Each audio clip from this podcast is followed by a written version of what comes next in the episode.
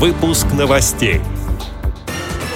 В Ханты-Мансийском автономном округе появилась региональная организация Всероссийского общества слепых. Активисты Свердловской областной организации ВОЗ обсудили с министром промышленности и науки потенциал предприятий.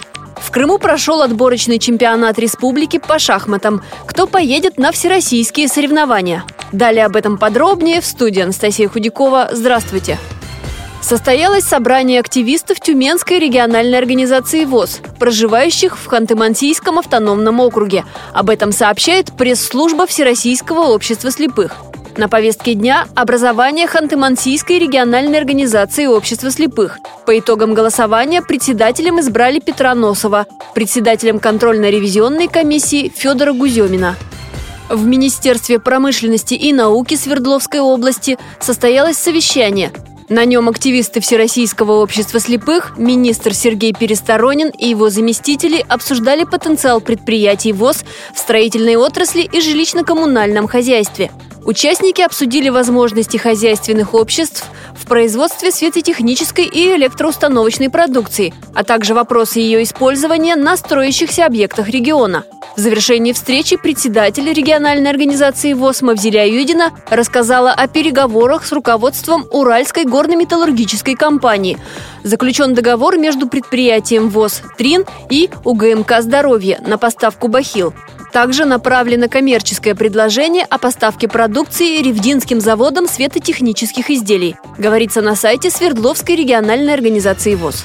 Прошел отборочный чемпионат Республики Крым по спорту слепых, дисциплина шахматы. В нем участвовали семь мужчин и три женщины. Игра проходила по швейцарской системе в пять туров.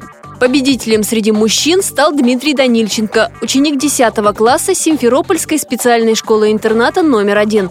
Он имеет первый разряд по шахматам. В чемпионате у него не было ни одного поражения а среди женщин победила представительница Феодосийской местной организации ВОЗ Светлана Трофимова. Раньше она тренировала детей и проводила районные соревнования, а теперь решила сама участвовать в турнирах по шахматам и шашкам. Светлане Николаевне 78 лет.